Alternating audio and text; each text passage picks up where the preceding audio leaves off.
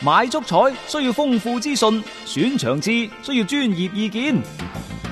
彩虹豬微信公眾號每日為你奉上名嘴張達斌賽事觀察、足彩培訓師李漢強專業分析，更多足彩資訊，更多專業預測，盡在彩虹豬微信號。彩票嘅彩，紅當當嘅紅，豬籠入水嘅豬，買足彩記得先上嚟彩虹豬睇下啦喂！足球場，英雄地，幾多難忘時刻， Breathtakingly brilliant. 從最後三分鐘絕殺逆轉到伊斯坦布爾勝利大逃亡，從希臘神話到冰島奇蹟，從童話變成現實，從英雄變成傳奇。最偉大嘅球員，最不可思議嘅入球， Extraordinary entertainment. 勝敗之間只有一線，神奇之處，魅力所在，只可意會，更可言傳。足球新勢力。翻翻嚟係第二 part 嘅足球新勢力，我哋講到呢，就係、中國足球協會俾中超嘅 U 廿三個球隊去打中乙，初中係好嘅，咁、到底好喺邊度呢？就係、令到呢一啲球員可以有更加多嘅年輕嘅球員有更加多嘅實戰機會。嗱，呢個係好重你話呢個要係咪好事嘅，先好重要嘅。點解成日話我哋啲梯隊呢？即係或者水準唔高啊，踢唔到啊，本身嘅底子唔係咁好，呢個係一個方面啦。但係缺少一啲有質量嘅比賽啦，其實呢個先係最大嘅一個問題。即係好多球員，年輕球員點解話一上到場慌失失呢？佢平時都冇呢種咁嘅鍛鍊，你突然間拔苗助長或整個政策出嚟，可以俾佢去踢，甚至中超嘅一線隊派佢上去。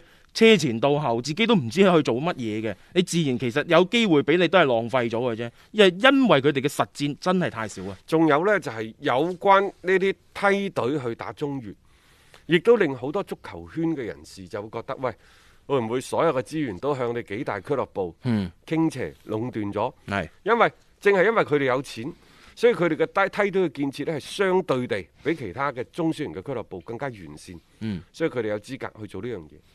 然之後，當呢一班年輕球員再提升起身嗰陣時咧，又充實到一線隊，咁咪行大者就恒大，嗯，係咪？係咯，強者就恒強。恒強，你冇辦法㗎，因為所有嘅聯賽都係二八規律，嗯甚至乎所有嘅聯賽都係一九規律。嗯，呢、個係㗎，全世界嘅聯賽，除咗英超所謂嘅六強，但係真真正正咪又係嗰一真正嘅兩隊強可能就係利物浦、曼城曼城。係呢呢十年八年啊，車路士前十年八年啊，曼聯啦，曼呃誒唔係就嗯啊阿仙奴。阿仙奴咯，係咯，但係真正強嘅，嗯其實你數到啊，成隊德甲、嗯拜仁嗯百分之五㗎咋。嗯然之後呢，你話多蒙特啊、咩咩利利華古信嗰啲，我算你另外嗰百分之五都加埋。嗯，加埋你話係啫，咪一九定律咧？係西甲就係嗰兩隊，冇變過㗎，咁多年都係咪冇一變九過定律咧㗎，係啊，意甲就係祖雲達斯以前嘅 AC 米蘭，嗯而家國米可能出嚟撐撐場，係咪又係即係嗰嗰兩個米蘭加埋算一個？你話係咪又係一九？基本上都係咁嘅格局。所以其實中超將來有一個一九定律，又或者係有一個二龍爭珠長期前鬥落去嘅局面，嗯非常之正常嘅啫。你再睇翻中國嘅足球嘅歷史，以前強係強八一、嗯，強遼寧，係然之後就強山東，到北京、上海、廣東等等。佢、每一年都係或者係即係幾廿年以嚟都係嗰有三兩隊。有一一陣咁樣嗬你。唔可能百花齊放喺足球呢個賽事，唔可能有一個絕對公平嘅。因為你強嘅，佢自然會突顯咗出嚟噶嘛。仲有人哋嘅投入嘅大細，根本上係就係唔同嘅。同你個體量都唔嗯同。你冇可能話我投入少，仲要一個大產出，嗰種係奇蹟嚟㗎。即係你你唔可能成日有呢種奇蹟㗎嘛。又或者你哋成日推崇嘅咩荷蘭青訓，嗯荷蘭嘅青訓嚟嚟去去就嗰三隊波，PSV 燕豪芬、啊，即使咯，飛燕諾嗯、亞積士，係人哋呢三隊波係咪長期打荷乙聯賽啊？有啊，佢哋你有投入。而家可以周住，你話空降唔好，我就快啲俾年輕球員去打比賽，士急馬行田。嗯唔同嘅時間用唔同方法。再加上咁樣嘅情況喺我哋屢屢碰壁啊，屢屢腦洞大開嘅，屢屢唔職業嘅中國足球嚟講，呢個算乜嘢啫？同埋，我想調翻轉頭，就算你唔空降啲球隊，你就咁有得本身就已經係比較水準低嘅嗰種嘅聯賽當中，繼續由呢啲球隊去私運，令到有一啲嘅年輕球員係冇咗一啲嘅比賽嘅平台，你覺得咁樣為好啊？定抑或係用一種咁樣嘅方式，令到一啲嘅年輕球員係有機會打更加多嘅比賽呢？嗱，呢個你兩睇嘅啫，啊，你肯定冇可能完完全全係做到呢，就各方各面都覺得係妥嘅。咁但係我覺得睇下邊方面嘅利益係更加呢，係符合翻成個足球，特別我哋中國足球呢個向前推進嘅呢個大嘅方向。至於你話誒、呃有國內一啲著名嘅媒體人提出呢，就話不如國奧打中超，啊國青就打中甲或者中乙啦等等，我都係覺得呢個係唔可行。嗯，即因係國為字號。係啊，打國字號打呢啲聯賽係唔好嘅。嗯，點解呢？因為你要傷害到個俱樂部自身嘅利益，尤其呢一個新冠聯賽誒、呃新冠疫情當前，大家睇到啦，所有國家隊嘅賽事取消，嗯所有國家隊嘅比賽，包括歐洲杯等等，全部取消。嗯，歐冠嘅賽事都取消。嗯點解啊？點解？原因好簡單嘅啫，因為國際足聯同埋歐足聯都知道，保證咗俱樂部嘅利益。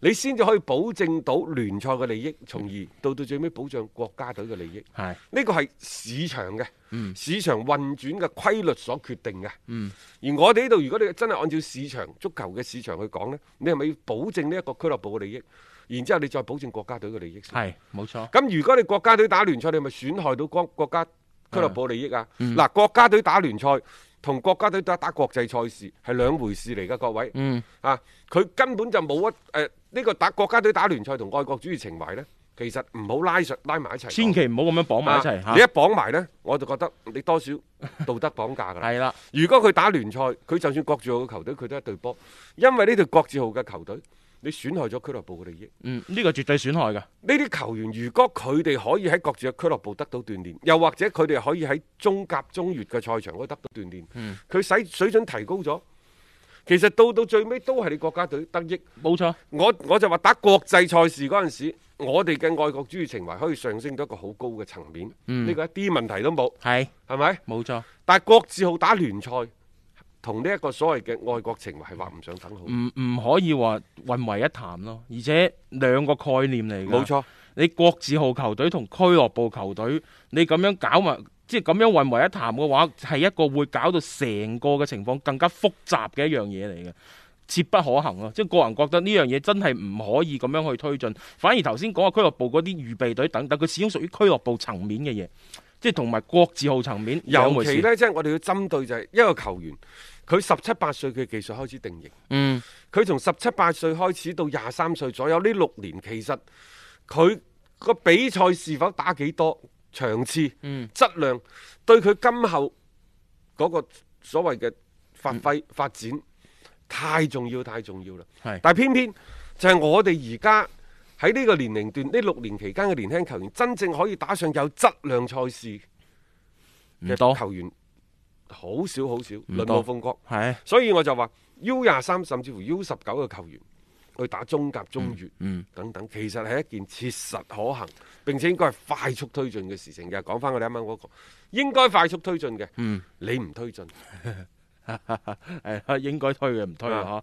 係咯，咁呢啲應該收嘅錢佢一分錢不少。嗯啊，咁即係講嚟講去，可能喺佢哋嘅角度考慮，其實你擺啲球隊去參加呢啲嘅賽事，對於佢哋嚟講又唔係一啲好切實可行嘅一啲實際嘅工作啦，即係只能夠係咁樣講啦。但係即係再一次提出觀點咧，即係如果真係打呢個中乙聯賽，其實其實好事嚟嘅。預備隊如果更加多嘅球員得到呢啲鍛鍊機會，假以時日對我哋嘅國字號，只會係一個有益嘅補充。一個為足彩愛好者度身訂造嘅全新資訊平台北單體育，經已全面上線。北單體育擁有基於北京單場賽事作出全面評估嘅優秀團隊，雲集張達斌、陳奕明、鐘毅、李漢強、呂建軍等大咖，為你帶嚟更專業嘅賽前預測分析以及賽後總結報告。北單體育無需註冊，一鍵辦理。想避免足彩市場起起伏伏，快啲嚟微信搜索公眾號北單體育。